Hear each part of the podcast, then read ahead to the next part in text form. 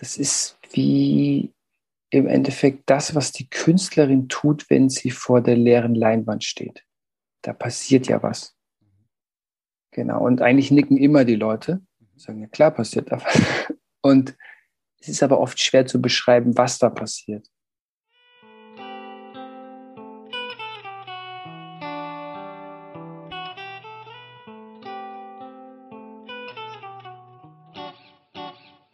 Hey, herzlich willkommen zurück oder zum ersten Mal beim Podcast Was mit Sinn. Ich freue mich total, auch in dieser Folge wieder mit meinem Gesprächspartner der Frage, was mit Sinn auf den Grund zu gehen. Mein Gast heute ist Matthias Frischer. Und er und ich, wir tun eigentlich ähnliche Dinge. Matthias begleitet Menschen in beruflichen Veränderungsphasen und hilft ihnen letztlich, genauso wie ich, mehr das eigene Ich, so das wahre Ich im Berufsleben auszuleben. Ich finde total spannend, wie wunderbar er darüber spricht, wenn in Menschen dieses Umdenken stattfindet. Wenn die Menschen wirklich so zu sich und ihrer eigenen Kraft finden, das kann er so wundervoll beschreiben. Und deswegen hatte ich auch Lust, ihn zu interviewen, weil ich ihm einfach sehr, sehr gerne dabei zuhöre, wenn er über seine oder unsere Arbeit spricht. Was ich auch total interessant finde, ist, dass er vor allem mit der Theorie U von Otto Schama arbeitet. In unserem Gespräch beleuchten wir diese Theorie genauer und er erklärt ganz genau, warum dieses Modell so kraftvoll ist. Auch interessant ist, dass Matthias unter anderem viel mit Menschen im Ruhestand arbeitet. Also er nennt sie die 60-Plusler. Eine Altersgruppe, die nach dem Erwerbsleben oft noch viel Kraft hat und der Matthias hilft, wirklich ins Wirken zu kommen und der Welt etwas zurückzugeben. Ich wünsche dir ein wunderbares Gespräch, viel Inspiration und hoffentlich Mut, das eigene Leben so zu gestalten, dass es wirklich zu dir passt und wenn du mehr über Matthias oder meine Angebote erfahren willst, findest du wie immer alle Links in den Show Notes dieser Folge. Und nun, Ton ab.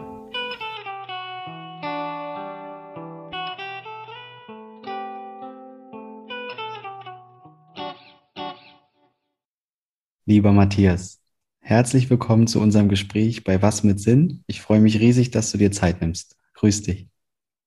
Moin. Moin. Warum sagst du Moin? Wo bist du gerade? Äh, ich bin in Bremen. Ah. Und genau, es war nicht immer so. Also ich komme aus Süddeutschland. Mhm. Aber Moin.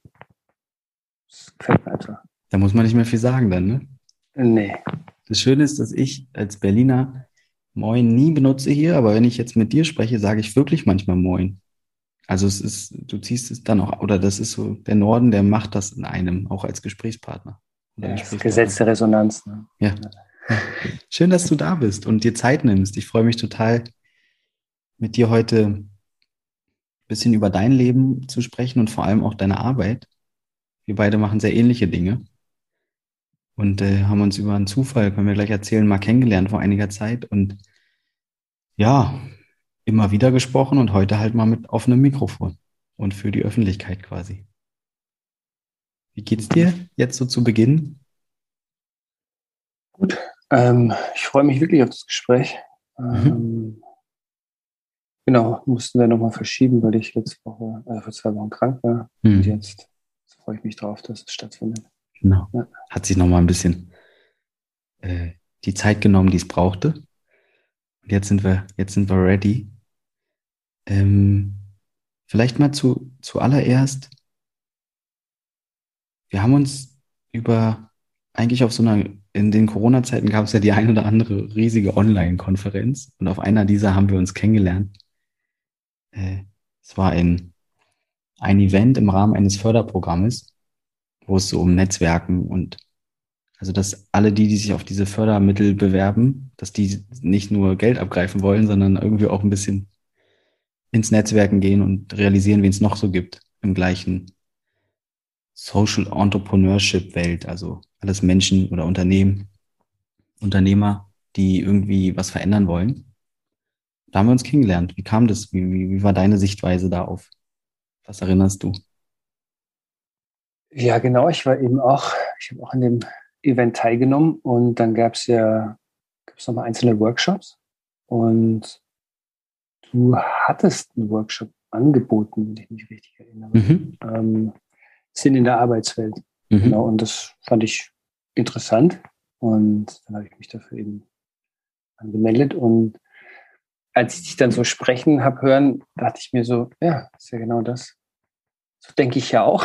Und ja. Äh, Gleiches ähm, gesellt sich gerne. Also ähm, ich dachte mir, Sympathie entsteht ja über erstmal über Gleiches. Und dann dachte ich mir, ja, das ist ja interessant. Und ich fand aber auch, ich fand auch einfach, ähm, das eine ist ja der Inhalt, den du rüberbringst, und das andere ist auch das Wie. Und ich fand das einfach, ich fand dich dabei sehr authentisch und ähm, und das hat mir auch sehr gut gefallen. Und ähm, wenn ich mich recht erinnere, ist das auch schnell übergesprungen, der Funke. Ja, ja. Ähm, ich, ich, ich, erinnere, mal, ja. ich, erinnere, mich noch, ich, ich mag das immer bei diesen Konferenzen, man redet von Workshops am Ende, ich glaube, es waren 45 Minuten Zeitslot, also nicht viel Zeit. Workshop war das nicht. Also worken kann man da nicht wirklich.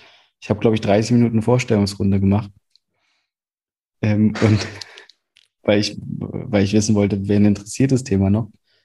Und ähm, ja, und dann hast du dich auch irgendwann vorgestellt, da dachte ich, cool. Und dann sind wir beide in diesem Raum geblieben, als dann die Pause war und haben uns einfach noch ein bisschen weiter ausgetauscht und haben eben festgestellt, wir machen echt ähnliche Sachen. Vielleicht kannst du einmal erzählen, oder an der Stelle können wir mal kurz Danke sagen, dass es diese Events gab oder dieses Event und dass wir uns dadurch eben kennenlernen durften und eben feststellen, in Bremen machen da Menschen, machst du, kämpfst du an der gleichen Front.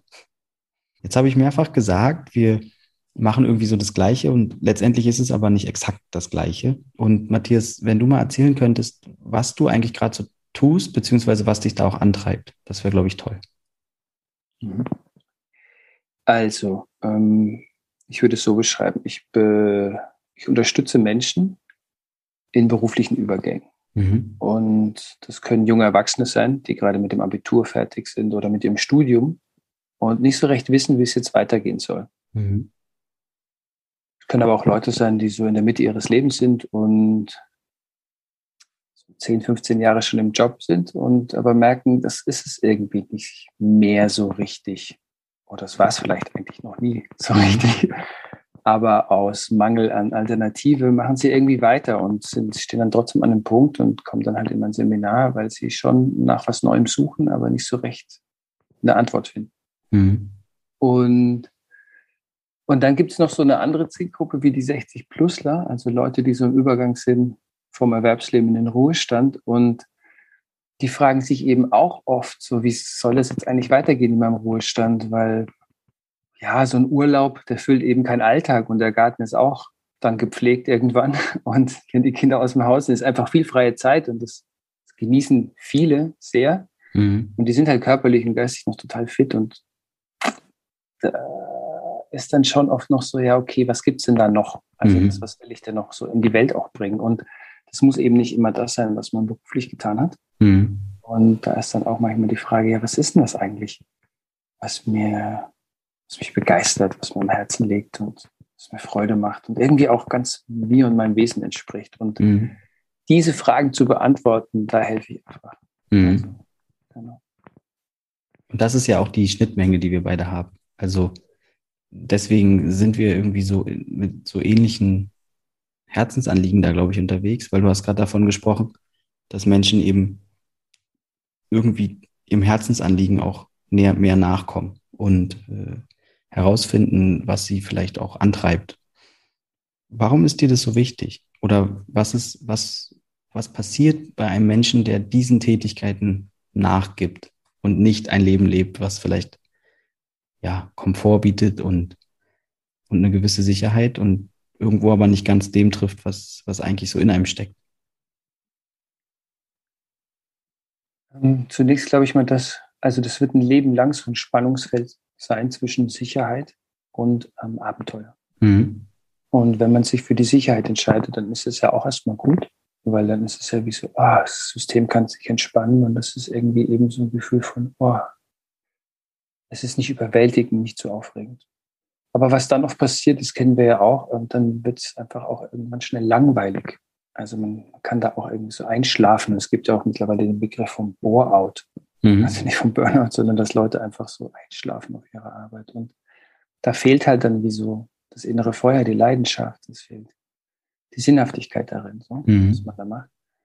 Und deswegen glaube ich, dass es für ja, so, so eine gewisse Lebendigkeit in uns wichtig ist, dass wir damit verbunden sind mit dem inneren Feuer in uns, mit dem, was uns am Herzen liegt und was uns Spaß macht. Und das verändert sich auch im Laufe eines Lebens, weil wir sind ja entwickelnde Wesen. Ähm, das ist nicht die eine Sache. Und es ist einfach, also in den Jugendfreiwilligendiensten, ich habe da mal sechs Jahre gearbeitet, habe also Leute in dem freiwillig-sozialen Jahr begleitet. Und da ist es ja wie so ein Kernelement, dass die Leute nach der Schule sagen, ah, ich weiß jetzt wirklich noch nicht genau, was ich studieren soll oder welche Ausbildung ich machen will dann. Und ich nutze es mal die Zeit noch so als berufliche Orientierung. Und ähm, es war einfach spannend zu sehen, wie Beruf heutzutage auch aufgeladen ist.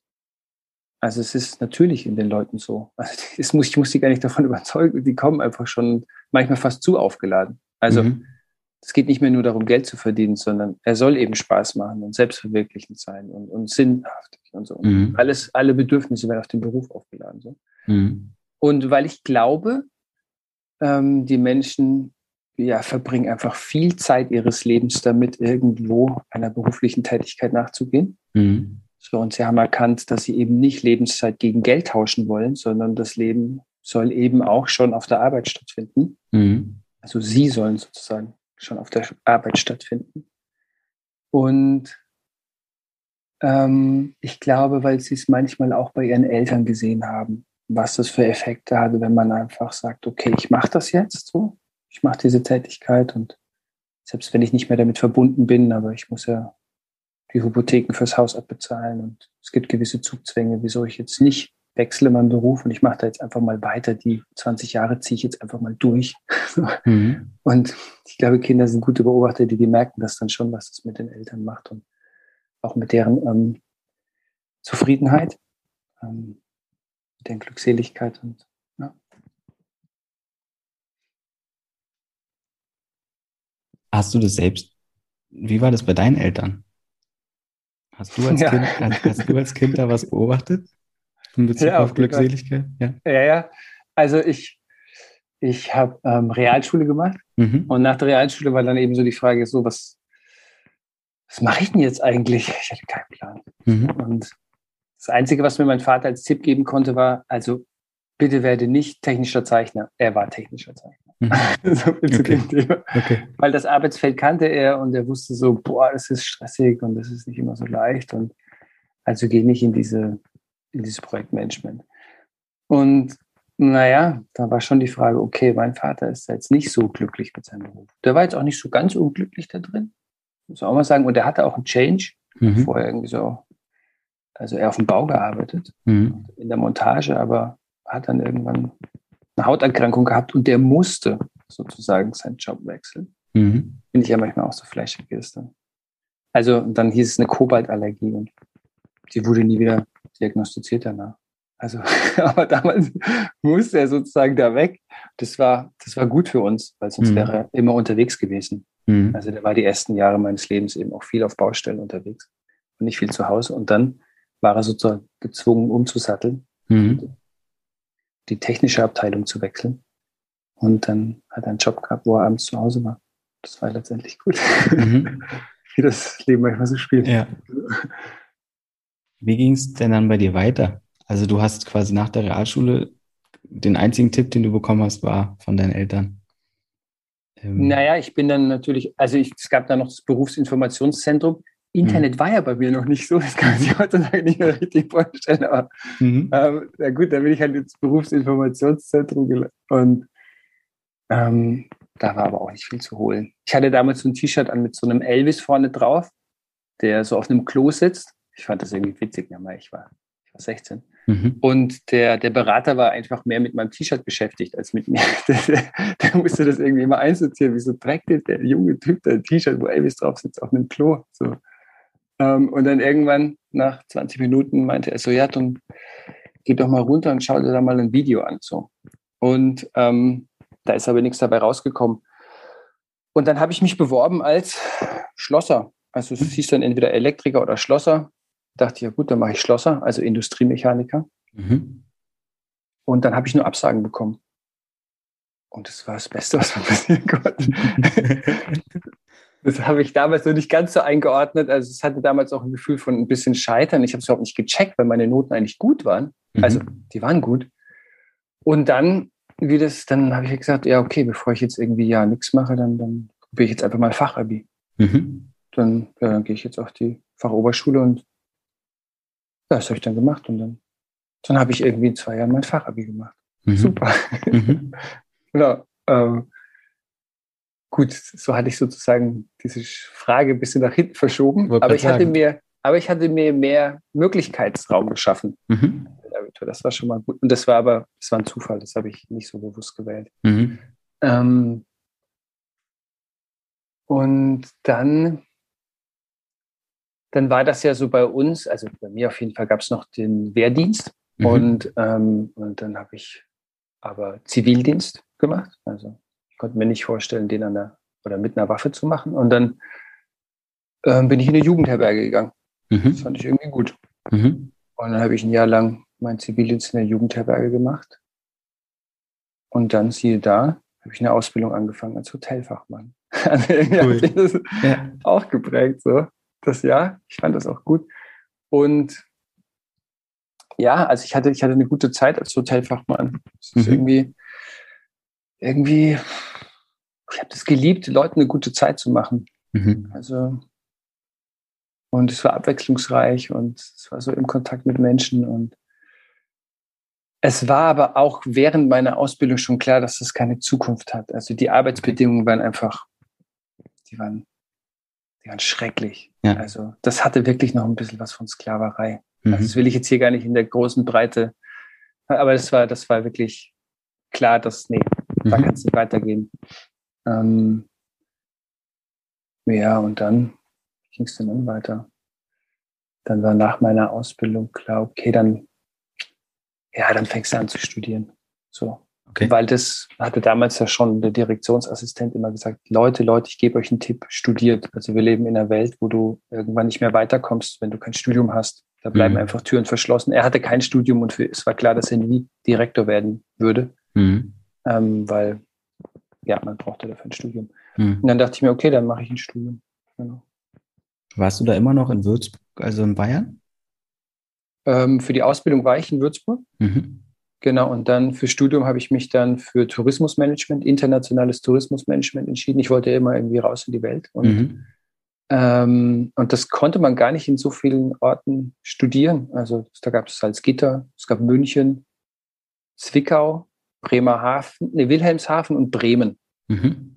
Und dann habe ich mich halt, ich habe mich eigentlich bei allen beworben, außer in München. Ich wollte raus aus Bayern. Mhm. Ähm, und ja, genau. Und dann, dann bin ich auch genommen worden in Wilhelmshaven und Bremen habe ich eine Absage bekommen. Und dann, ja, also das ist ja manchmal verrückt. Dann bin ich übers Los dann doch noch nach Bremen gekommen. Mhm. Das war eine gute Entscheidung.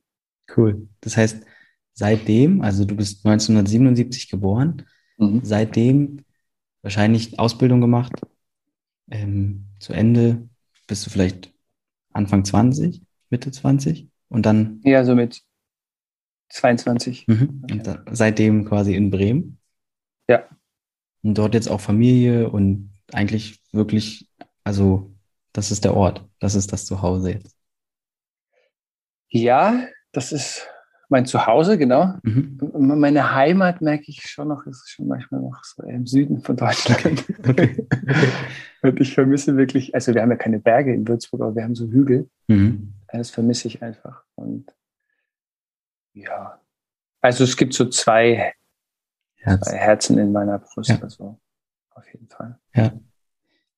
Das ist ja ein total spannender Weg, den du gerade beschrieben hast bei dir, weil der so ein bisschen, also du, das macht wahrscheinlich, dass du mit sehr vielen Menschen in ihren Phasen des Umbruches ähm, irgendwie auch mitfühlen kannst oder dass du dich gut in sie hineinversetzen kannst, weil dein Weg war ja jetzt nicht von ähm, also zumindest bis zu dem Punkt, den du jetzt erzählt hast, hast du ja schon ein, zwei Stationen gehabt und auch Veränderungen oder eben warst teilweise abhängig von Entscheidungen von anderen Universitäten etc. Mhm. Und ähm, bist irgendwie aber rausgekommen, sage ich mal, und, oder hast, hast schon äh, eine Idee entwickelt, dass du eben raus willst aus Bayern, dass du irgendwo auch etwas machen willst, um in die Welt zu kommen. Und ja, Da, da, da scheint ja irgendwie schon eine, eine Menge bei dir passiert zu sein, damals. Wie hilft dir das denn jetzt, Menschen dabei zu begleiten, selbst so vielleicht, gerade die jüngere Zielgruppe, von der du gesprochen hast, selbst vielleicht so einen Weg zu finden in, die, in dieses Berufsleben? Hm. Klar, so wie du es beschrieben hast. Also ich kam mich natürlich auch manchmal in diese, ja, in diese Gefühle von Orientierungslosigkeit und Druck von außen. Also das von außen, die wollen jetzt aber, dass man, die wollen eine Entscheidung erzwingen, damit die sich wieder entspannen können. Ähm, und aber dass man das gar nicht so manchmal herbeidrücken kann, mhm. so eine Lösung. Mhm. Und ähm, das ist manchmal ein Riesendilemma. Also Leute spüren es ja auch innerlich, die wollen ja auch. Also man will ja teilnehmen, man will ja auch was finden, was einem am Herzen liegt und wo man dann sozusagen, wie es auch seine, seine Energie reingeben kann. Ähm, und das hilft mir auf jeden Fall in meiner Arbeit. Also, was mir gerade eben noch eingefallen ist, vielleicht, also es gab einen Aha-Moment, da war ich 16, da war ich eine Zeit lang in Spanien und eigentlich hat mich das immer getrieben, mhm. das ist irgendwie abgefahren, weil da war ich so für sechs Wochen in Spanien, hat mich ein Freund mitgenommen, so, die haben da, hatten da noch ein Haus und das war wirklich wie so eine Offenbarung, weil ich es das erste Mal wirklich gecheckt, dass das Leben, so wie ich es bis dato irgendwie kannte, von dem Ort, wo ich aufgewachsen bin, ähm, nur eine Möglichkeit war, mein mhm. Leben zu gestalten. Mhm. Und das hat so ganz viel in mir freigesetzt, so an, wow, okay, was gibt's denn da noch? Und mhm. von dem Moment an war wirklich wie so, war die Leidenschaft in mir, ich muss die Welt sehen. Und das war auch ein Grund, wieso ich Hotelfachmann gemacht habe, weil ich wollte immer einen Beruf lernen, der, den ich international, den ich überall auf der Welt machen kann. Mhm. Und ähm, ich wollte immer auch raus.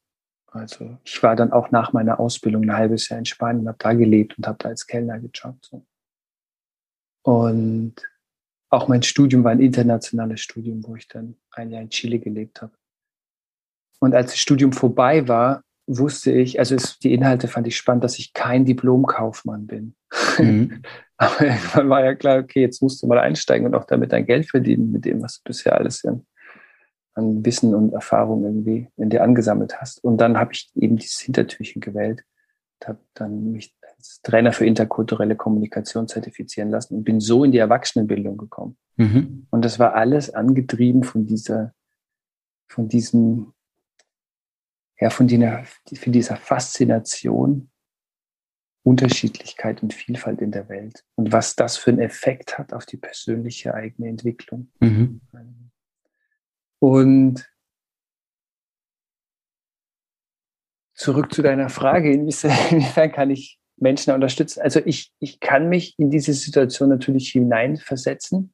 Mhm. Ich fange jetzt aber an und ich leide jetzt nicht mit denen mit. Es würde uns ja nicht weiterbringen. Mhm. Und da habe ich dann schon nochmal andere Tools gelernt, um wirklich wie so Inspiration reinzubringen. Also irgendwie müssen wir es ja jetzt dann schaffen, wenn die Leute zu mir kommen und sagen, hm, ich bin jetzt in dieser Situation, die Situation ist beschissen, ich muss eine Entscheidung treffen, aber ich habe keine Ahnung, wo es hingehen soll. Oder ich habe hier fünf Optionen, aber ganz ehrlich, wenn ich mich jetzt für eine entscheide, dann wiegt der Verlust, die anderen vier nicht mehr zu haben, viel höher als der Gewinn, dass ich eine Sache mache. Und das sind ja so unterschiedliche ähm, Dynamiken, die da dann manchmal wirken. Mhm. Und das, das kann ich sehr, da kann ich sehr mitschwingen und, und, und dennoch brauchst du ja irgendwann so, okay, was ist es denn, was dich ausmacht und wofür dein Herz schlägt? Genau, und da müssen wir dann nochmal andere Wege finden. Mhm. Also das war ja, wie ich es gerade eben ein bisschen beschrieben habe, ich habe auch gesagt, ja, das war dann der Zufall. Ich hatte echt auch Glück. Also die Entscheidungen mhm. wurden manchmal auch von, von Zufall bei mir lange Zeit erstmal bestimmt oder hatte da. Und dein, dein Möglichkeitsraum wurde dadurch aber von, von Abschnitt zu Abschnitt größer, ne? Und ich, ich kenne das viel von so Coaching-Prozessen, dass, dass die Zufälle sich dann häufen auf einmal, weil sich eben im Inneren was verändert bei Menschen. Also weil irgendwie, du hast ja gerade gesagt, okay, jemand hat vielleicht fünf Optionen und jetzt gibt es ja ähm, die Idee, dass dann dass du dann hilfst, die richtige, die beste Option zu finden. Eigentlich hast du aber gerade gesagt, vielleicht ist die viel spannendere Frage, was willst du eigentlich wirklich? Was zeichnet dich aus? Was steckt in dir? Also gar nicht nur auf diese äußeren Optionen zu gucken, sondern vielmehr nach innen zu gucken. Und wenn ich das im Coaching merke, dass die Menschen sich dort immer mehr darauf einlassen, dann häufen sich auch diese Zufälle, dass äh, zum Beispiel Optionen einfach vom Tisch fallen oder eine ganz andere kommt, eine sechste, weil irgendwie so eine innere Klarheit da ist. Und dann diese Resonanz auch dazu führt, dass das Außen das so spiegelt und die Türen dann sich öffnen. Mhm, total. Wie gehst du dann vor, Menschen zu helfen, herauszufinden, was so ihres ist oder was sie so ausmacht? Also diesen, diesen Weg nach innen, wie, wie kriegst du das hin? Mhm. Also erstmal will ich sagen, du hast was Schönes gesagt, ähm, und zwar diese innere Klarheit. Mhm. Das ist, glaube ich, das ist wie ein Schlüssel. Mhm. Das ist nochmal wichtig, das zu highlighten. Mhm. Weil ähm, gute Visionen, ähm, die entstehen vielleicht im Kopf, aber eine richtig gute Vision, die, die wurzelt im Herzen. Also die ist in einem und das ist ein Gefühl, wo man weiß, das ist es und ähm, das ist wie so eine Ausrichtung. Und dann kann da auch von, dann kann es auch herausfordernd werden. Und es kann mit Schwierigkeiten auch auf einen zukommen, aber es, man weiß, das ist es. Das ist mein Weg. Und dieses Gefühl in sich zu finden, das ist ein wichtiger Schlüssel. Weil wenn man nur mit einer Idee losrennt, dann ist sie auch schnell wieder verworfen. Und das kennen auch viele, dann haben sie viele Ideen, aber kommen eben auch nicht ins Handeln, nicht in die Umsetzung und so. Das ist dann so, was wir, ist, was du auch beschrieben hast. Das ist dann oft eher so von außen. Man guckt sich das bei anderen ab und denkt, oh ja, das wäre doch vielleicht auch nicht für mich und so. Aber die hat nicht wirklich Bestand, also die hält Prüfungen nicht wirklich Bestand. Mhm. So. Und dafür braucht es äh, dieses innere, diese innere Verbundenheit. Also dieses innere Feuer, hatte ich ja einmal gesagt. Also es mhm. wäre dann wie so, wie so dieses Benzin im Tank, mhm. was uns irgendwie so vorangehen lässt.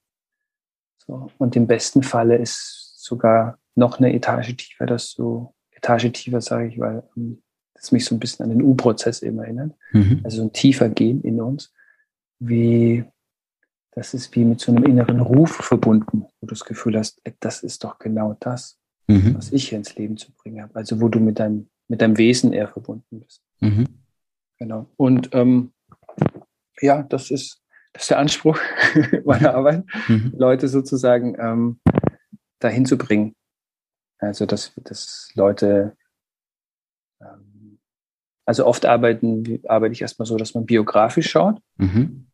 So, was waren denn so Momente in deinem Leben, wo du Dinge getan hast, die dich echt erfüllt haben, mhm. wo du einfach Freude und Glückseligkeit in dir gespürt hast, wo du das Gefühl hattest, so, boah, ist ja voll mein Ding. Mhm. Das ist immer ganz spannend, das schon mal einzusammeln, ähm, weil diese Momente kennen wir ja alle und dann erkennt man manchmal so Muster darin. Mhm.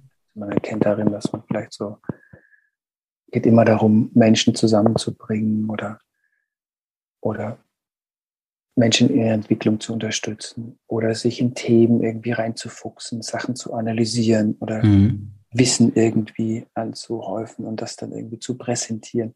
Wie auch immer, es ist, das ist spannend, also auch mhm. welche Rolle man in einem Freundeskreis einnimmt und ähm, und da geht es vor allem so schon um Tätigkeiten, weil also beruflich unterwegs zu sein heißt ja, ich, ich, ich gehe einer Tätigkeit nach. Mhm. Und da gibt es natürlich auch die Interessensbereiche, also wofür interessiere ich mich, welche Themen sind mir irgendwie wichtig im Leben und so. Und mhm. wo, darüber will ich mehr wissen. Ähm, und, und das erstmal so biografisch einzusammeln, das ist gut. Mhm. Das ist natürlich bei den jungen Erwachsenen funktioniert das auch. Wenn wir jetzt aber so die Leute, die schon ein bisschen länger am Start sind, am Start, länger auf dieser Welt, mhm. ja, mhm. genau.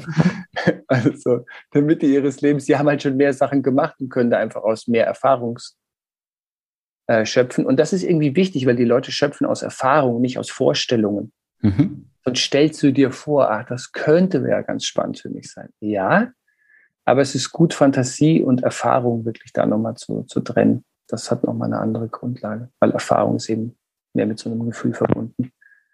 Genau, also das ist so eine, ein Element auf jeden Fall, mhm. wie ich Menschen dabei unterstütze, mehr Klarheit in sich zu finden. Ich Ich merke total oft bei, bei Menschen, die irgendwo Orientierung, also denen diese Klarheit gerade fehlt, dass sie Vision haben und ihnen dann die Erfahrung vermeintlich fehlt. Also dieses Pairing, was du gerade gesagt hast, dass man sich nicht irgendwelche Gedankenspiele aufbaut, die am Ende, die sich so noch so leer anfühlen, so unreal, weil die, die, die können ja nicht richtig ziehen. Also und dann mit den Menschen darüber zu sprechen oder vielleicht ihnen zu helfen, mal in andere Lebensbereiche zu gucken, weil sie suchen dann oft die Erfahrung im beruflichen zum Beispiel. Und vielleicht hatten sie dort diese Erfahrung nicht, haben sie aber in ganz vielen anderen Lebensbereichen schon gemacht. Und ihnen eigentlich nur zu helfen, weil meine Erfahrung ist, dass die meisten Menschen, die sich dieser Frage hingeben, die Antworten ja eh in sich tragen. Ich weiß, dass wir die, diese, diese Einstellung ja auch teilen oder diese Erfahrung ja beide immer wieder machen in den Coaching-Prozessen. Und dann ist die Frage, wo gucke ich, wo suche ich eigentlich danach? Und das, was du gerade als Beispiele genannt hast, also Menschen immer wieder helfen oder mich in ein Thema reinfuchsen, das kann ich ja in ganz verschiedenen Kontexten machen. Manch einer hat totale Freude daran, Geschenke zu machen. Im Privaten. Und dann diese Erfahrung, ah, ich mache ein Geschenk, die vielleicht mit der Vision zu linken, die aber vielleicht eine berufliche Vision ist, das fällt halt manchen gar nicht ein oder das heißt, die Erfahrungen sind immer da irgendwo. Und das finde ich gerade toll, dass du sagst, das ist ein wichtiger Bestandteil in deiner Arbeit. Und die sammelst du auf jeden Fall immer erstmal ein.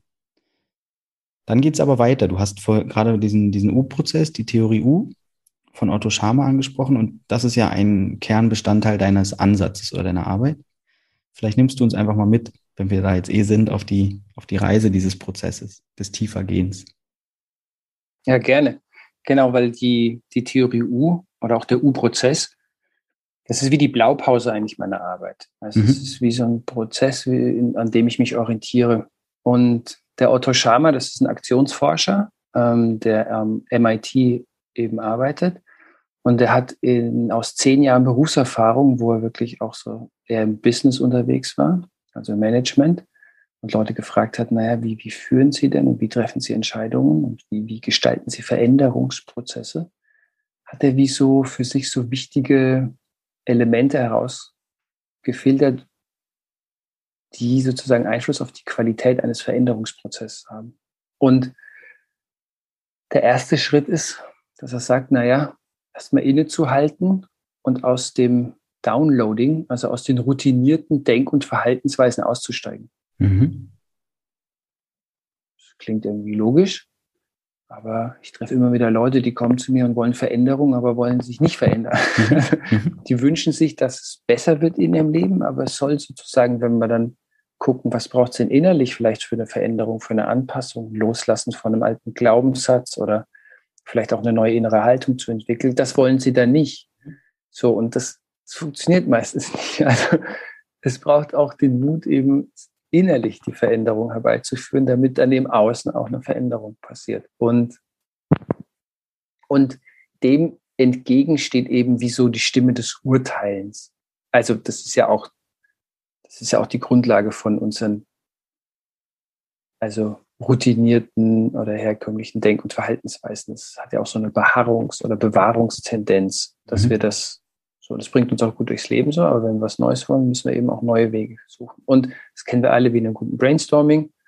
Dann schmeißt jeder so seine Ideen rein und man denkt sich, oh mein Gott, was ist das für eine Scheißidee? So, mhm. da war sie wieder die Stimme des Urteils, mhm. weil man sich das eigentlich nicht so vorstellen kann. Das, weil wie verrückt ist das dann? Genau. Aber das überhaupt erstmal zuzulassen, ist total wichtig. Mhm. Ähm, und in den Seminar initiieren wir das einfach, indem wir genau, eben in die Vergangenheit gehen und da einfach schon mal schauen, was gibt's denn da noch für. Und dann wird den Leuten oft schon bewusst, wie so, so, so Herzensanliegen von früher oder alte Leidenschaften und das wird denen bewusst und das ist wichtig. Also die sagen dann oft so, ja, ich habe jetzt nichts Neues irgendwie, aber jetzt ist mir das nochmal bewusster geworden. Ja, genau, darum geht's ja. Also, mhm. dass du dir dessen mehr bewusst wirst, was dir sowieso in deiner Vergangenheit schon viel Spaß gemacht hat. Und das muss ja nicht immer im beruflichen, aber es kann ja also in deinem Hobby, in dem, wie du dein Leben sowieso gestaltet hast. Und das dann einzusammeln ist einfach wichtig, weil es sind wichtige ähm, Ingredients, Zutaten, wie du dann vielleicht deinen Beruf gestalten möchtest.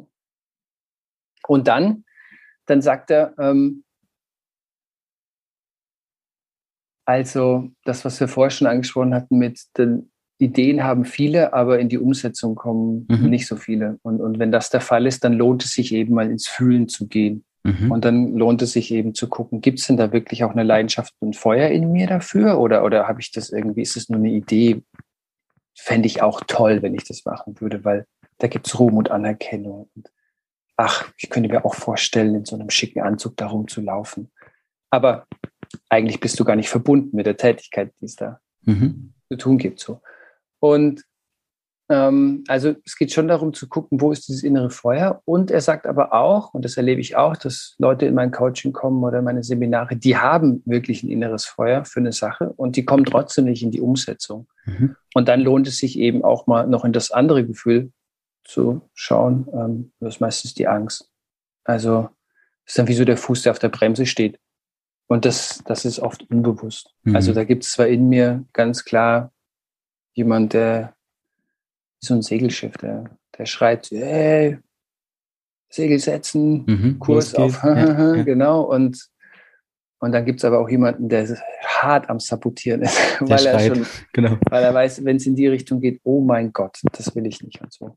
Und das sind einfach manchmal so, so Erfahrungen, wo man vielleicht spürt, so, ja, das, da bin ich wieder sehr hart mit Überforderung in mir vielleicht auch konfrontiert. Hm. Und, und schon allein dieses Gefühl von Überforderung und dass es da so aufregend ist und die Erfahrung gemacht zu haben, dass da niemand ist und ich muss da irgendwie allein durchgehen, das ist oft so überwältigend für Menschen, dass sie dann das lieber nicht machen.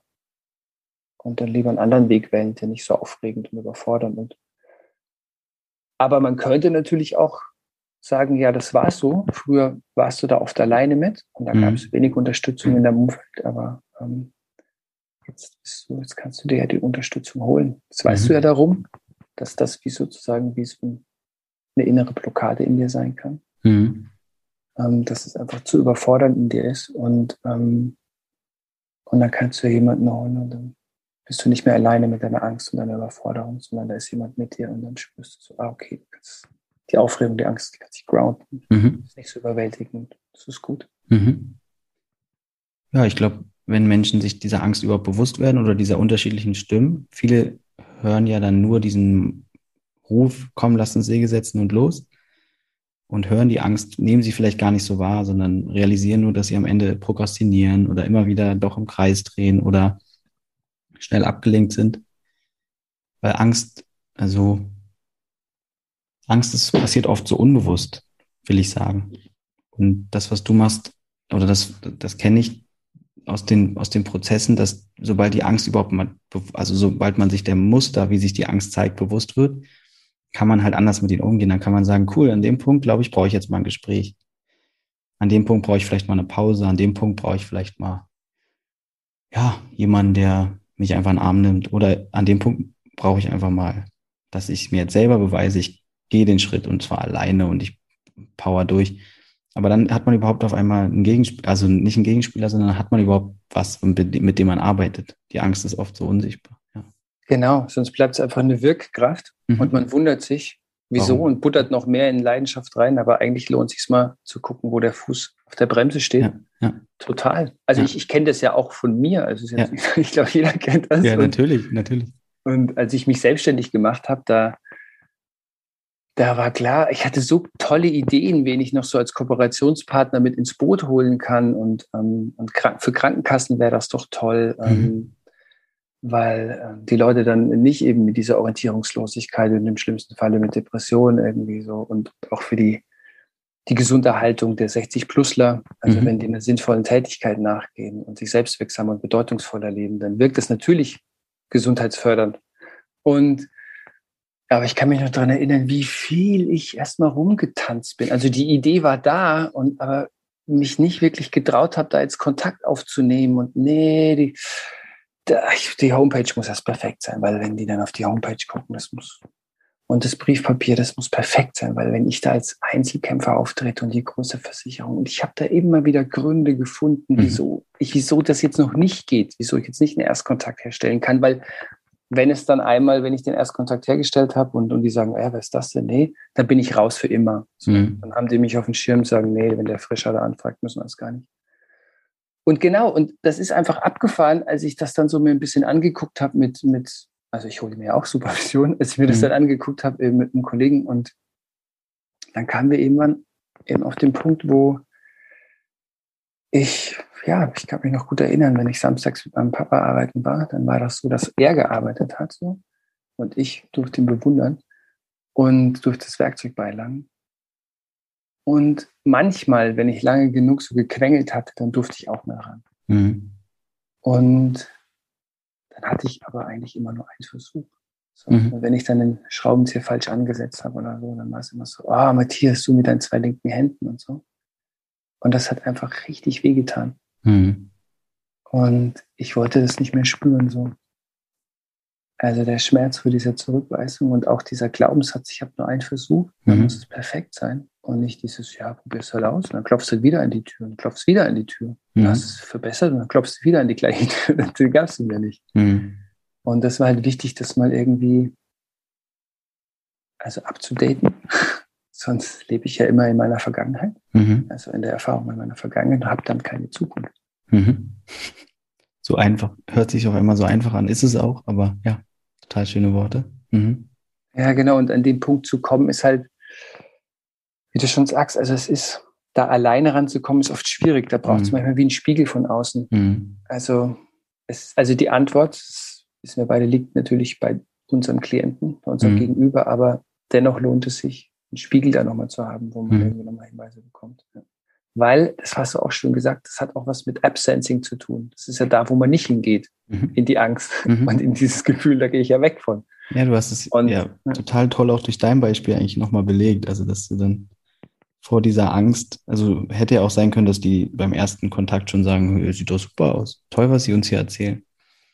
Aber gar nicht reingegangen, weil eben aus der Sorge, es gibt eh keinen zweiten Versuch und dann hat die Angst irgendwie gesiegt, aber sie, du konntest halt zum Glück irgendwann erkennen, dass es scheinbar eine Angst ist oder eine, der Wunsch, nicht wieder verletzt zu werden, aufgrund von Erfahrungen, die du schon mal gemacht hast.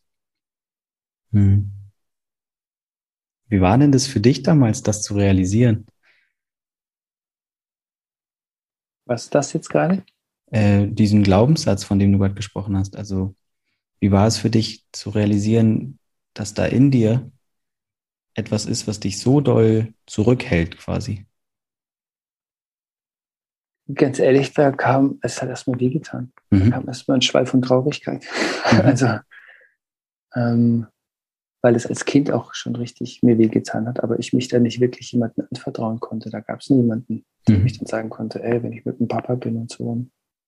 Also, also habe ich das irgendwie weggepackt für mich alleine gemanagt und das kam dann erstmal wieder hoch. Und das war irgendwie auch gut auf eine Art. Also, ja, ja, Es hat auch wieder mehr Raum in mir sozusagen, Möglichkeitsraum geschaffen. Und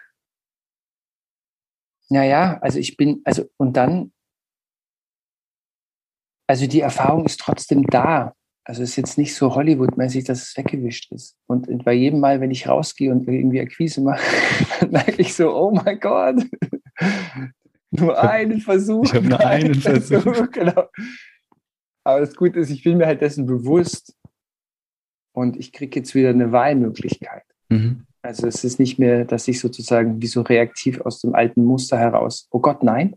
Mhm. So, oder einfriere, weil die Angst zu groß ist, sondern ich kriege das mit und kriege mit, ah, okay, da wirkt wieder das Alte. Puh, atme Matthias. Und vielleicht ähm, ist es ja gar nicht so und lass mal ausprobieren und lass mhm. mal weitergehen. Und ja, also es schafft mir sozusagen wie mehr Handlungsspielraum. Mhm. Und das ist, glaube ich, das ist irgendwie wichtig. Mhm. Also die Leute denken immer, wenn die Angst dann mal weg ist, Mhm. dann, ich glaube eher, also die wird, das ist ja auch wieder so ein Satz, so, der uns davon ab, die wird nie wirklich weg sein. Ja. Vielleicht wird dies weniger, weil du sie besser auch erden kannst und grounden kannst, ist nicht mehr so überwältigend. Aber es geht eher darum, einen Umgang damit. Mhm. Also, genau. Ja. ja, ich mag immer sehr doll dieses Zitat. Quasi die innere Freiheit zeigt sich zwischen der Zeit zwischen einem Impuls und der Reaktion darauf.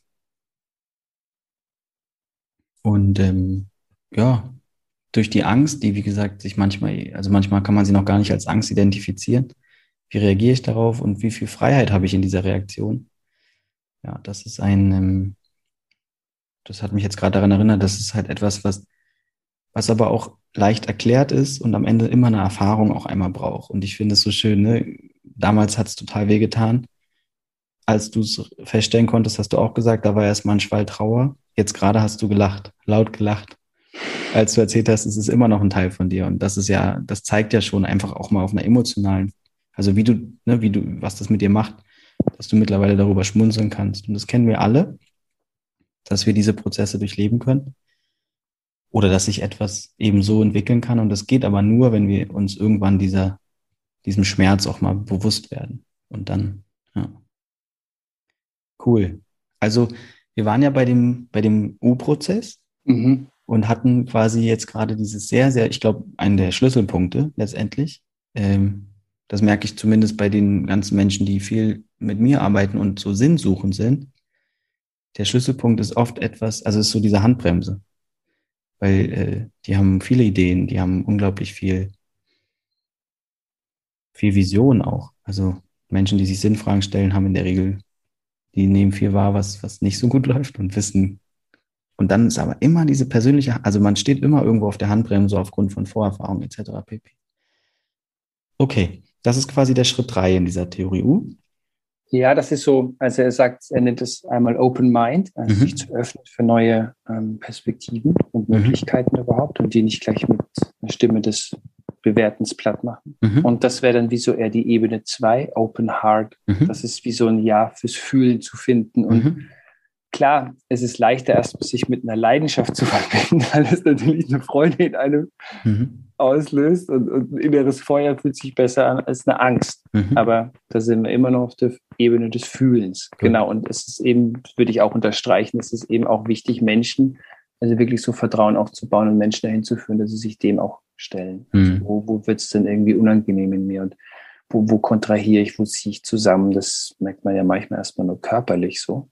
Mhm bis man dann irgendwann ins emotionale Empfinden oder Erleben kommt. So.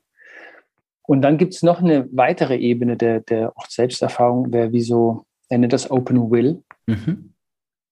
Und er sagt, da geht es von einer egozentrierten Willensbildung hin zu einer intuitiv gefühlten Willensbildung. Mhm. Also es ist nicht so, ich will und dann renne ich los irgendwie so, aus meinem Ego-State, sondern es geht eher darum zu gucken, also was emergiert denn da in mir, was taucht denn da in mir auf? Also und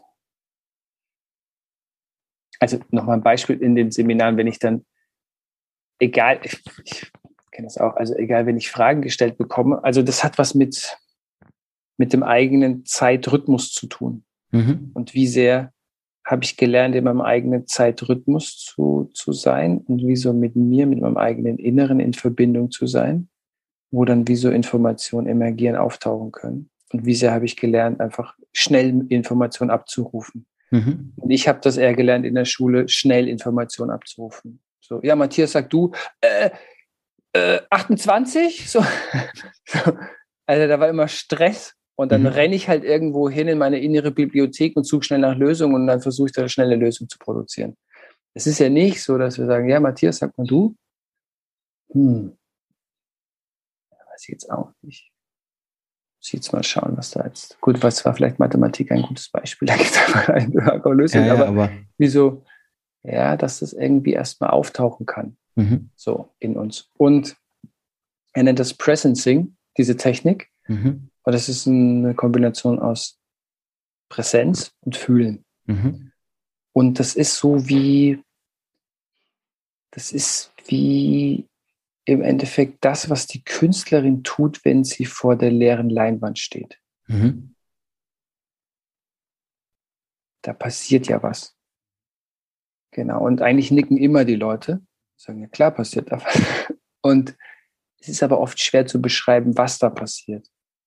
Und der Otto Schama sagt, das ist ein bisschen wie der blinde Fleck in uns. Das ist noch nicht so richtig erforscht. Und ja. die Künstlerin macht da ja aber was. Also eine gute Künstlerin ist wie so ein Gefäß. So. Und, und macht aber was, genau, damit er wie Inspiration landen kann. Und das ist so in der letzten Phase, so dass wir wirklich mehr so unsere Intuition und wie kann da Inspiration in uns landen. Und das hat auch viel zu tun mit unserem authentischen Selbst, also wie so mit unserem Wesenskern. Was ist das, was ich sowieso mitbekommen habe und was mir in die Wiege gelegt worden ist? Und ähm, wenn mein Handeln und mein Tun auch an dem ausgerichtet ist, dann haben die Leute das Gefühl, dass sie an ihrem Platz sind. Also dann, dann lädt sich wie, dann lädt sich der Akku auf, während ich was tue. Das ist, das ist nicht so, oh, ich muss da wieder hin, sondern so, ja, bitte, geil, ich kriege auch noch Geld. So, also das ist dann sehr energetisierend für uns. Und, und das, also es funktioniert halt wundervoll. Also so in den Seminaren, dass, dass wir uns dann wirklich so ein, aufeinander einstimmen und gucken, was ist denn das, was die Person als Kernqualität hier mitgebracht hat. Das sind natürlich keine Berufsbezeichnungen, die danach kommen, aber es sind dann eben so, so Qualitäten wie so, ähm, ja, so, so was Herzöffnendes oder ganz viel Vertrauen oder ich spüre irgendwie so, boah, so eine Power nach vorne, so eine Führerqualität, Anführerqualität, so, ich merke so, ja, dir folge ich und so. Oder was ganz Integeres. Oder wie so ganz kreativ, ähm, gut geerdet zu sein. So. Also, mhm. das sind so die Kernqualitäten und die braucht es natürlich dann auch wieder in gewissen Berufsfeldern. Und, ich nenne das Lebensaufgabe oder irgendwie, oder gab auch mal eine Zeit, da habe ich das viel so Lebenslabel oder Zweck der Existenz genannt. Und das ist für mich etwas, was auf einer qualitativen Ebene eben stattfindet und dadurch auch universell ist. Also ich könnte ähm, mit, mit dem Wissen über meine Lebensaufgabe überall arbeiten eigentlich. Mhm. Weil ich, also äh, außer es arbeitet ganz doll gegen mein Naturell, aber oder gegen diese Lebensaufgabe, aber ähm, dann wird das Was fast ein bisschen unwichtig, weil es geht eher um das, worum geht es mir eigentlich bei dem, was ich tue. Also wie tue ich es und was, was, was kann ich einbringen von mir? Und ähm, dass du die Menschen da regelmäßig hinbringst, ist total bemerkenswert, weil viele, wie du gerade gesagt hast, das ist so der blinde Fleck, der ist noch nicht viel erforscht. Ich glaube auch die wenigsten erlauben sich diese diese Ruhe, die es braucht. Also du hast gerade total schön beschrieben, ne? vor der leeren Weinwand, Leinwand, vor der leeren Leinwand stehen, ähm, das mal selbst zu machen und zu realisieren, mir kommt kein Bild. Bei aller Liebe, mir kommt kein Bild. Das ist ja eine tolle Metapher fürs Leben. Mhm. Sich wieder hinzustellen, mir kommt wieder kein Bild. Ich bleibe trotzdem ruhig. Mhm. Ich habe trotzdem Lust, irgendwann ein Bild zu finden. Und ich vertraue darauf, dass es kommt und dass du schaffst, den Menschen dort, ja, diesen Raum zu öffnen und zu halten, dass dann irgendwann Bilder kommen. Auch, ich glaube, ein toller Trick, den du scheinbar auch benutzt, ist ja dann, dass es einfach auch durch Fremd Selbst- und Fremdwahrnehmung gut passieren kann. Ne? Mhm. Mhm. Also beides. Ich finde es schön, wie du es beschreibst, weil ähm, wenn kein Bild kommt, dann ist unser natürlicher Reaktion ist erstmal Aktionismus und Druck. Ja, genau, genau. Und das ist eben dieses, die egozentrierte. Mhm. Und die intuitiv gefühlte wäre, ich bleibe offen. So, mhm. Also ich, ich schaffe es auch mit dem Nichtwissen und da gibt es jetzt noch keine Antwort, trotzdem zu sein. Mhm. Ähm, und das ist, ja, das ist schon auch eine Kunst und, und das muss man auch schon üben. Also mhm. weil, weil wir erstmal was anderes gelernt haben. Mhm. Also so in Aktionismus und in Tatdrang zu gehen, mhm. Druck aufzubauen. Ja. Aber das, das steht dem eher im Wege. Ja, also. exakt. Also es bringt dann eigentlich wieder weg von der Leinwand, bildlich gesprochen, sondern man rennt dann irgendwie in den Postershop und kauft ein Bild, was es schon mal gab. Und das ist, umso länger wir darüber reden, eine geniale Metapher, finde ich. Weil dann ist man eben eigentlich, ja, man, man schafft nichts Einzigartiges. Und es geht nicht um die Einzigartigkeit, sondern dass man es selbst geschaffen hat. Ja, ja man macht dann viel. Ja. Und das ist erstmal wie beruhigend. Ich bin doch, ich mache doch viel und so. Ja. Ist doch gut, aber es fühlt sich eben leer an. Ja. Das merken die Leute dann auch. Also sie machen dann viel, aber es fühlt sich nicht eben an, dass sich der Akku dabei auflädt. Mhm. So, ne? Also, sondern. Ja, und die, an diesem Platz zu sein, das ist ja auch was, was letztendlich so viel Sinn gibt. Also dass der Akku sich von alleine auflädt, dass man eigentlich etwas tut, was man, das nennt man nicht mehr Beruf, dann das ist einfach, das bin dann ich. Also ob im Freundeskreis, in der Familie, ob im Beruf, ich, ich habe halt Qualitäten und die bringe ich ein, wenn ich halt Zeit dafür habe und Lust. Und, äh, und das ist, ist so, ja, ist so sinnstiftend. Und sehr, sehr viele ähm, suchen halt den Sinn eher am Außen und das ist dann, finde ich, eher diese Ego, wie du es gerade beschreibst. Also da hilft auch, finde ich, toll seine Unterscheidung. Diese egozentrierte, mhm. ähm, wie, wie heißt es, egozentrierte Vision? Das eine ist ja die, ähm, der egozentrierte Willensbildung. Also Willensbildung. Also will, mhm. Genau. Was mhm. anderes eben intuitiv gefühlt. Okay. Wie geht es dann weiter? Ja, genau. Ähm, also das ist mir das ist schön, dass du fragst, das ist total wichtig, dass das geht. Ja. Sonst bleibt es ein Selbsterfahrungsprozess, mhm. ähm, der ja auch schon mal gut ist, aber wir wollen ja was damit. Also mhm. wir wollen ja mit den Erkenntnissen was. Ähm, und er nennt den nächsten Schritt, sagt er, wie Crystallizing. Mhm. Das ist immer noch in der Phase des, des, des Open Wills. Also so wie du es beschrieben hast. Also da ist es noch nicht klar. Ich habe noch keine klare Antwort, aber es ist wie so Wasserdampf, der so irgendwo so anfängt, sich zu kondensieren. Und ich kriege so eine Ahnung, ich kriege eine Richtung, wo das jetzt hingehen könnte. Also ich weiß es so, meine Leidenschaft, was am Herz liegt und meine Kernqualitäten so. Und ich fange an zu gucken, ah ja, wo könntest du denn jetzt damit hingehen? Und dann braucht es wie so ein weiteres Verdichten dessen und ein Ausprobieren. Also einfach hinausgehen in die Welt. Das heißt, ich fange an und spreche mit Leuten darüber. Mhm. Ich, ich frage, ich führe Experteninterviews. Ich interview Leute, die dann in einem Bereich arbeiten, wo ich mir eben vorstellen könnte. Und ist das so, wie ich mir das vorstelle? Also wieder dieses Vorstellung gegen Erfahrung zu tauschen. Mhm.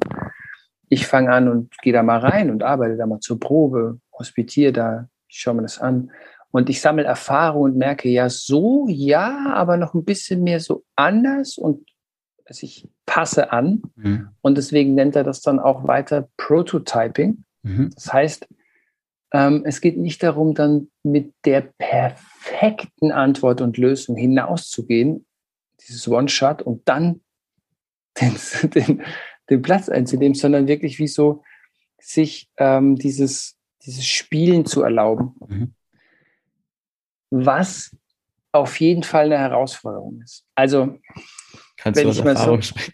Ich kann aus Erfahrung sprechen, aus meiner eigenen, mhm. persönlichen mhm. und aus der Erfahrung ähm, des Coach. Das ist einfach super herausfordernd. Mhm. Also man kann es den Leuten sagen, man kann sagen, hey, wenn du was Neues ausprobieren willst, musst du vorbereitet sein, auch Fehlern zu machen. Sagen, ja, ja, wir machen es.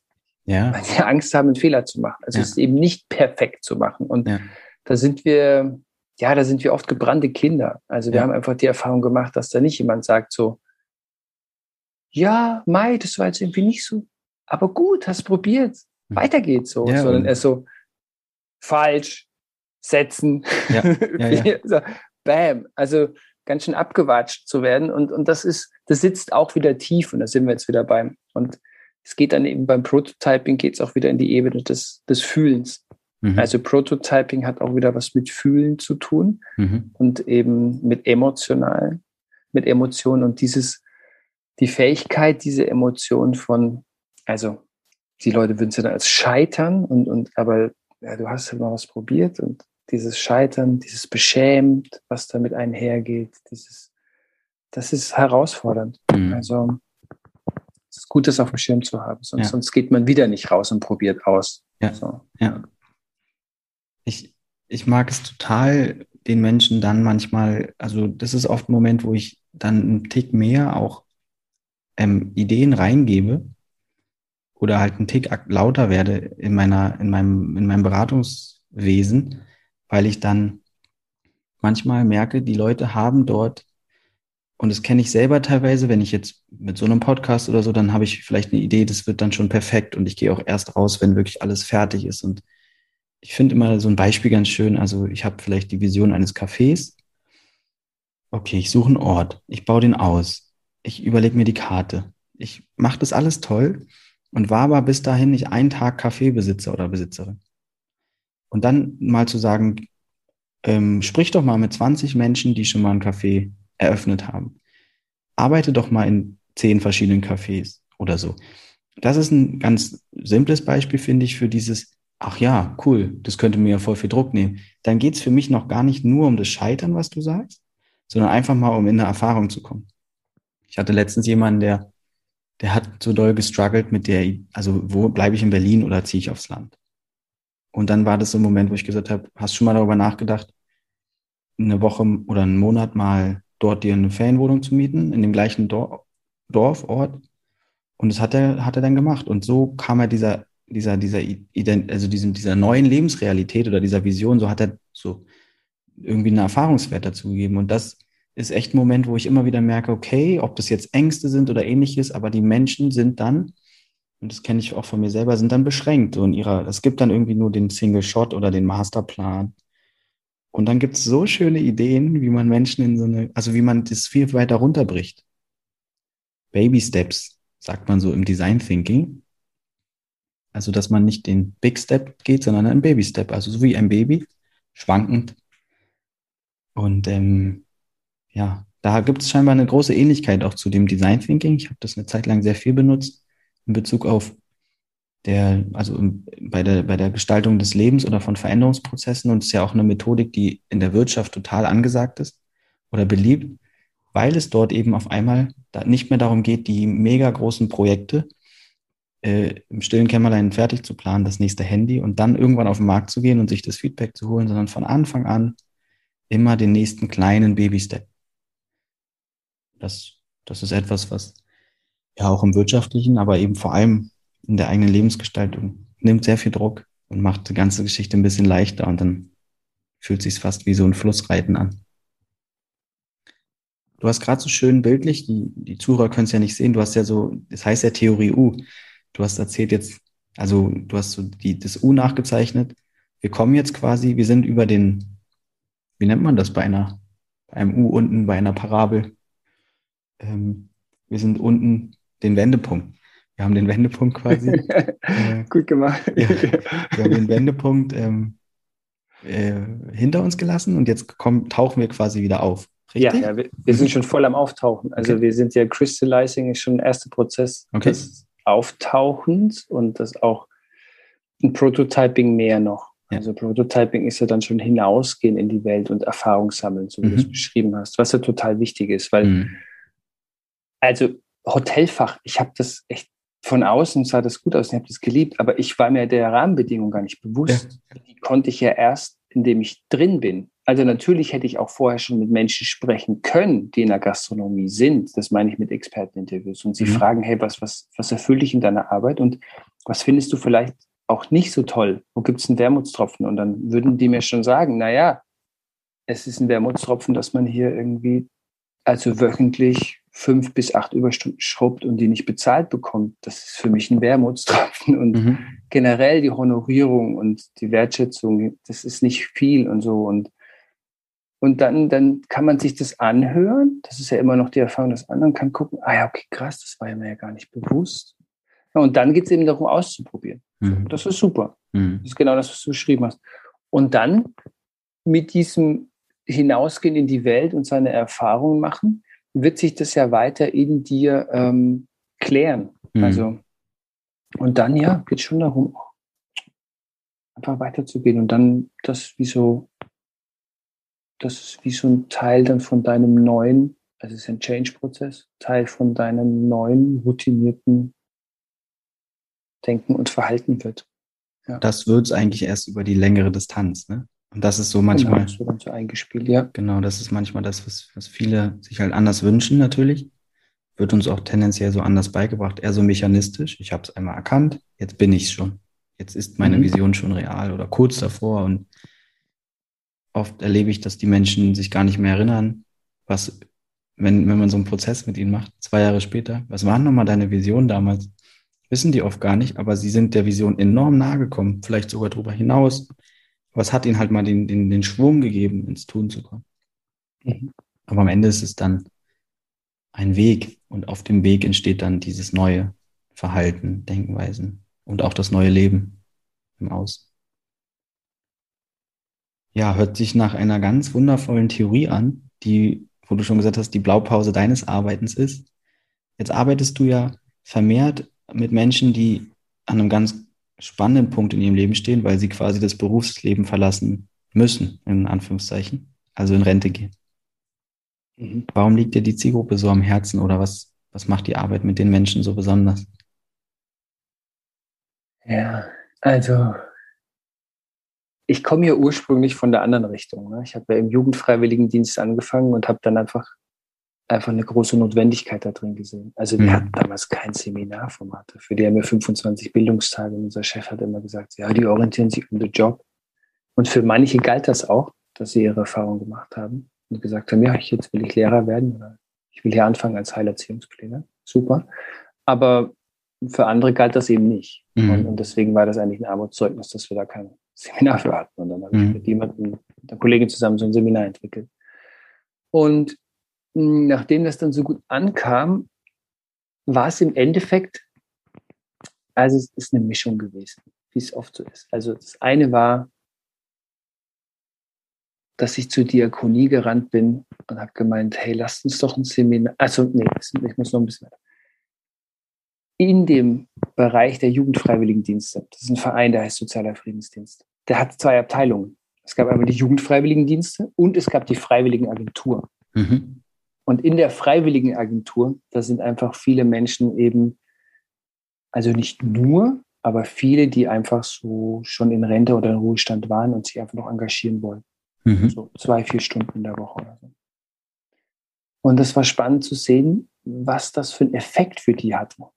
Also wie die immer so, die haben echt geleuchtet. Die haben dann davon erzählt, was sie da machen, als Lesehelfer in Schulen oder Doppeldenker, wo sie uns der Mathematik unterstützen oder ähm, eben in so Vereinen mit tätig sind, wo es um Umweltschutz geht und so. Und wie die eingebettet waren, auch wieder in so soziale Strukturen und mit Menschen in Kontakt kamen. Und das hat die total erfüllt. Und dann habe ich gesehen, wenn ich so nach Hause gefahren bin, wie es so in dem Dorf ist, wo, wo ich aufgewachsen bin, was die Leute da dann machen. So. Und da dachte ich mir, hm, da ist noch Luft nach oben. Mhm. So, also mein Vater muss heute sehr ranhalten. mein Vater zum Beispiel, ich habe ihm noch nie so viel Fernsehen schauen sehen in seinem Leben. Und mhm. das hat mich, das hat mich ehrlich gesagt ganz schön umgehauen. Das hat mich auch traurig gemacht. So. Mhm. Ähm, weil mit dem Ende des, der Arbeit, des Arbeitens hat er dann noch so weitergemacht. Zum Glück hat er ja mal so auch auf Montage gearbeitet und konnte dann auch so, so Edelstahlgeländer und so bauen. Das war immer gut. Aber der hatte wie gar nicht gelernt, sich selber Strukturen aufzubauen dafür. Mhm. Und damit sind Leute manchmal auch überfordert. Also, weil der Arbeitgeber füttert dich ja mit Aufgaben. So. Und das dann selber sich sozusagen wie ähm, zu schaffen, das ist schon für viele echt eine Herausforderung. Mhm. Ähm, und ich sehe da einfach ein riesen Potenzial. Also mhm. die Menschen sind so fit. Und die haben so viel zu geben, die haben so viel Kompetenz und Lebenserfahrung. Und es gibt so viele Organisationen, ähm, gerade halt im, im, im, Gemeinwohlwesen oder auch ähm, also bei, bei sozialen Initiativen oder Umweltinitiativen, mhm. wo, wo einfach die Gelder sehr, das Budget nicht sehr groß ist. Da braucht es helfende Hände, die nicht unbedingt jetzt ähm, auf Geld angewiesen sind. Und das mhm. ist einfach ein guter Match. So, also weil die Leute sind finanziell meistens abgesichert. Nicht alle. Also manche müssen sich auch ein bisschen noch ein Zubrot dazu verdienen. Cool, mit einem Minijob dann daraus zu machen, aber viele können es auch ganz ehrenamtlich machen. Und da ist einfach, ja, das ist für mich noch nicht ein ganz abgezapftes Potenzial, was es für unsere Gesellschaft für alle hat. Also mhm. für die Leute, die sich dann engagieren, ähm, weil es, das habe ich ja schon gesagt, also es wirkt einfach total gesundheitsfördernd, ähm, mhm. wenn du wenn du dich selbst wirksam erlebst und bedeutungsvoll und wenn du eingebettet bist und aus deinem Haus rauskommst und irgendwie mit Menschen in Kontakt bist, das ist, das hält dich lebendig so. Ähm, und es hat natürlich einen großen Nutzen da vor Ort mit den Leuten, mit denen sie arbeiten und was sie da mitbewegen und auch für unsere Gesellschaft eben, weil da mit Projekte angeschoben werden, die sonst vielleicht versanden, weil es mhm. dann nicht an Ressourcen, an, an Unterstützung fehlt.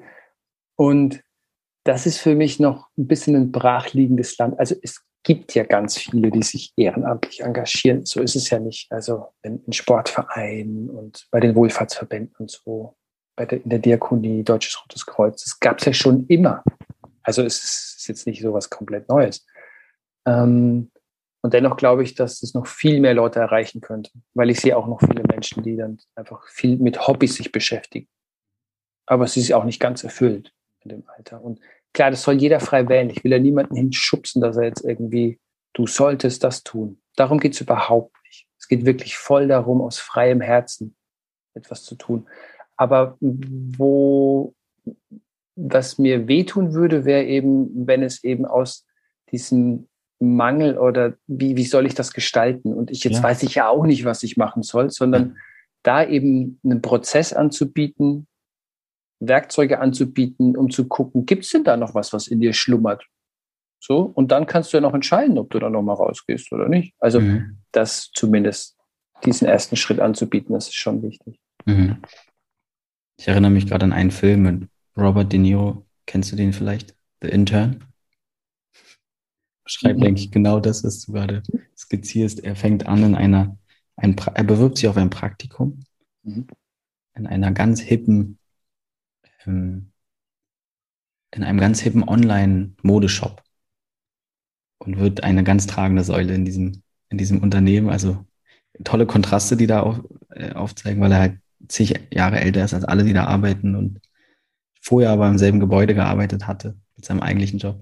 Also kann ich irgendwie sehr empfehlen, vielleicht auch ein schöner Film für deine, für deine Arbeit manchmal oder auch nicht, weiß ich nicht, aber super beseelen. Ja, das, also ich kann richtig spüren, wie dir das am Herzen liegt und das leuchtet mir, finde ich, auch total ein, dass Menschen, die jahrelang, jahrzehntelang in Strukturen gelebt haben, die ihnen vorgegeben wurden, vielleicht an irgendeinem Punkt, also wenn sie diese nicht mehr haben und trotzdem merken, das Feuer ist noch nicht aus, also ich habe noch Lust, ich will was geben, ich will auch was machen, ich habe ja was, was, was meine Erfahrung auch teilen. Und dann lernt man vielleicht aber nochmal irgendwo halt diese Selbstorganisation und auch diese Selbstwirksamkeit und dieses ist so paradox, weil man hat viel zu erzählen, aber vielleicht hat sich diese Ebene und vor ein paar Jahren, vor ein paar Jahrzehnten war das in Deutschland ja auch noch viel weniger der Fall, dass Menschen oder die meisten haben einfach Dienst nach Vorschrift machen müssen oder gemacht. Deswegen ist die Generation, die jetzt quasi gerade in Rente geht oder in Rente ist, natürlich auch eine, die, ohne ihnen zu nahe zu treten quasi, da irgendwie auch was lernen kann, könnte noch. Und da bietest du halt eigentlich genau den Prozess an, den, den du gerade beschrieben hast, richtig? Ja, genau, ja. genau. Da gibt es wieder den gleichen Prozess. Das ist ja das Schöne. Also es ist irgendwie vom Alter her unabhängig. Ja. Und es gibt auch Seminare, da bringen wir ja beide Zielgruppen zusammen. Also die jungen Erwachsenen, die gerade so in den Berufseinstieg sind und die Älteren, die gerade rausgehen. Und die begegnen sich da halt voll auf Augenhöhe. Ja, also da gibt es Klar gibt es einen riesen Altersunterschied und auch was die Lebenserfahrung, aber die gehen durch die gleichen Dinge. So mhm, Angst Ängste, davor, ja. genau. Und dieser Struggle, was ist denn eigentlich das meine und was, was, was will ich jetzt wirklich? Ich will nicht wieder das machen, was ich früher gemacht habe. Und so wie du es beschrieben hast, das ist eine Generation, die manchmal auch jetzt nicht unbedingt ihren Job jetzt so aus was erfüllt mich und mhm. wo sehe ich Sinnhaftigkeit, sondern eben Job gemacht haben, eher so, okay, wo, wo gibt es Sicherheit, wo gibt es einen guten Verdienst, wo gibt's Kohle, dass ich irgendwie Haus und dann irgendwann ist man halt in sowas, ja, in so Zwängen, ich muss die Hypothek abbezahlen und dann, dann, dann funktioniert man eher so und man will, dass die Kinder irgendwie gut versorgt sind und dann, dann geht man da halt hin und macht. Aber da geht ja nochmal wie eine neue Tür auf. Und für mhm. mich ist es eine Riesenfreiheit, die da auch nochmal aufgeht. Also mhm. wirklich diese Freiheit. Das hört man ja auch oft, dass mhm. sie sagen, ja, jetzt habe ich so viele Jahre mal Lucht, jetzt bin ich mal dran und dann, dann fahren die erstmal in Urlaub und, mhm. und, und schauen sich die Welt an das ist auch voll schön. Das ist ja gerade die Generation, die ganz viel draußen unterwegs ist in der Welt. Mhm. Und das ist für mich auch noch wie so eine neue Freiheit. Mhm. Also, das ist einfach, es lohnt sich. Also, ich hatte da mal eine Teilnehmerin, die, die hat im Kindergarten gearbeitet als Erzieherin. Dann war sie Leitung von einem Kindergarten und war aber auch, wollte das auch nicht mehr machen. So. Mhm. Dann ähm, hat sie sich überlegt, okay, für die letzten vier Jahre oder so vielleicht nochmal in die Beratung zu gehen und dann so in unserem Prozess kam man dann irgendwann Bibliothek auf. Mhm. Und wie sie als Kinder es geliebt hat, in der Bibliothek zu sein. Und selbst als Schülerin schon immer freiwillig in der Bibliothek mitgearbeitet hat. Und sie liebt diese Atmosphäre, mhm.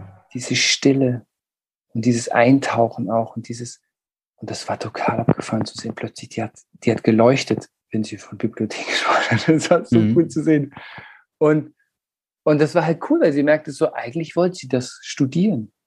Aber damals hat sie halt dann so gedacht, nee, ich kann mich nicht nur darüber beschweren, wie die Welt so ist. Ich muss meinen Beitrag leisten. Ähm, ich, ich will jetzt meinen Beitrag leisten, damit hier Kinder anders in die Welt kommen, dass sie ihr Potenzial besser entfalten können. Ich werde Erzieherin. Und dann hat sie das gemacht und das ist auch, ist auch okay gewesen so. Mhm. Aber da schlummerte noch was anderes in ihr, mhm. was sozusagen wie ihrem Wesen sehr, sehr entsprach. Und ähm, sie hat das dann gemacht. Also mhm. da gab es dann auch viele Zweifel. Kriege ich überhaupt einen Platz? Ich habe es doch nicht gelernt, ich habe nicht studiert, muss, muss man doch studiert haben. Aber nachdem sie das dann eben alles überprüft hat und eben rausgegangen ist und überprüft hat, ist es wirklich so, wie ich mir das vorstelle, hat sie dann in so einer kleinen Gemeindebibliothek einfach Platz bekommen. Und, und die, die ist da jetzt die Leiterin und die gestaltet diesen Ort. Und es ist wundervoll. Und ich, ich bin ja selber Vater und ich liebe das so. Also man kann da guten Beitrag leisten. Mhm. Verstehst du so? Dass, also sie leistet da einen wundervollen Beitrag mhm. für die Gesellschaft, für die Welt. Halt anders, als sie sich das damals gedacht hat, wie man Beiträge leisten sollte. Aber da ist sie jetzt an ihrem Platz und das finde ich. Also da geht manchmal nochmal wirklich was Neues auf. genau. ja. Schön. Und ich merke, wenn du erzählst, Menschen dort an ihren Platz zu bringen oder ihnen anzubieten, sie auf dem Weg dahin zu begleiten, das ist irgendwie dein Platz. Und da sprichst du ganz beseelt drüber und strahlst und das kann ich dir ansehen und ich hoffe, die Zuhörenden anhören oder hören von dem, wie du sprichst. Und dass du uns da heute so einen Einblick gegeben hast und auch gepaart mit den persönlichen ähm, Momenten quasi, die dich dahin begleitet haben, deiner persönlichen Geschichte darüber. Also dafür möchte ich dir sehr danken. Und äh, wünsche dir mit, mit, der Arbeit maximalen Erfolg oder halt Freude und, und, äh, und hoffe, dass viele, viele Menschen in, in hohem Alter nochmal so diese, das, was da noch ist, und ich kenne so viele, dass sie das irgendwie entdecken dürfen mit dir. Wie geht es dir denn jetzt so nach, nach intensivem Gespräch über dich und dein, dein Leben? Ja, wie du es beschrieben hast, ähm, ich leuchte, ich strahle, ich fühle mich gut. Ähm, Super. Es ist einfach ein Herzensthema meinerseits und es, ähm, vielen Dank für die Einladung, also dass ich sehr das hier einfach auch nochmal so weiter in die Welt tragen kann. Es, ist, es liegt mir einfach sehr am Herzen. Mhm. Ich fühle mich da sehr an meinem Platz und es macht mir einfach unglaublich viel Freude, da wie so einen Beitrag zu leisten, dass die Leute ein bisschen mehr an ihren Platz kommen. Und genau, und manchmal ist es, also es ist einfach auch zu schön zu sehen, wenn Leute so mit in der Mitte des Lebens eben, da gibt es ja auch ganz viele, die mhm. bei irgendwas angefangen haben und dann merken, oh Mann, das ist eigentlich nicht mehr. Und das Alte funktioniert nicht mehr, das Neue ist aber noch nicht da und ah, dieses Ringen und Scheiße. Und da irgendwie wie so einfach eine Unterstützung anzubieten, ähm, da bin ich sehr dankbar für, dass, dass irgendwie, dass ich der, dass mir die Theorie U in die Hände gefallen mhm. ist, dass ich diesen tollen ersten Workshop damals mit meinem, mit meinem Kollegen Florian Müller irgendwie entwickelt habe und ähm, und ja, also und ich wünsche mir auch, dass das weiter in die Welt kommt mhm. und auch für deine Arbeit. Wir haben ja sehr ähnliche Arbeit und mhm. wir da auch noch in Zukunft gemeinsame Projekte in die mhm. Welt bringen. Mhm. Ja, ich glaube, dass die Zeiten des, du hast ja ganz am Anfang gesagt, du begleitest Menschen in Umbruchsphasen.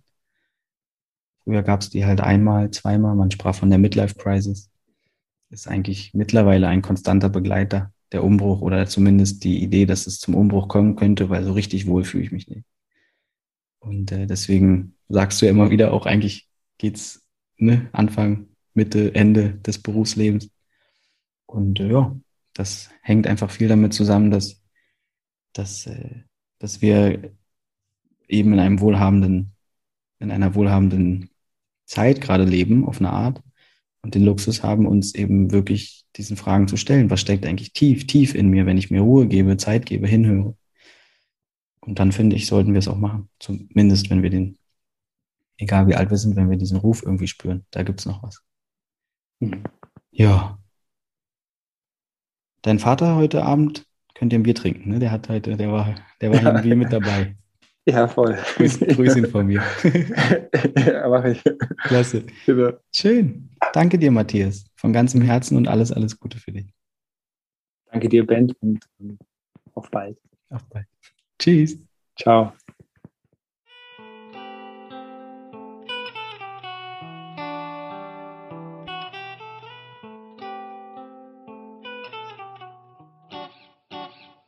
Das war Matthias im Gespräch über Sinn in seinem Leben. Und ich finde, es ist sehr deutlich geworden, dass Matthias seine Arbeit aus größter Passion tut und dass er vielen, vielen Menschen hilft, wirklich in die eigene Kraft zu kommen. Ich bin total interessiert, wie die Folge auf dich wirkt, was sie auch bei dir auslöst und ob du Gesprächsbedarf hast. Wenn ja, melde dich gerne bei Matthias oder bei mir. Uns beiden liegt es am Herzen, Menschen wie dir zu helfen, wirklich den Sinn in sich zu finden. Wie immer gilt, wenn du Rückmeldungen, Gedanken oder Feedback hast zu diesem Podcast oder dieser Folge, kannst du dich auch sehr gerne bei mir melden. Und wenn er dir gefällt, erzähl gern Freunden davon. Ich glaube, es kann nicht genug Menschen geben, die sich den Sinnfragen des Lebens wirklich stellen. In diesem Sinne, bis zum nächsten Mal, einen schönen Tag oder Abend. Alles Gute, dein Ben.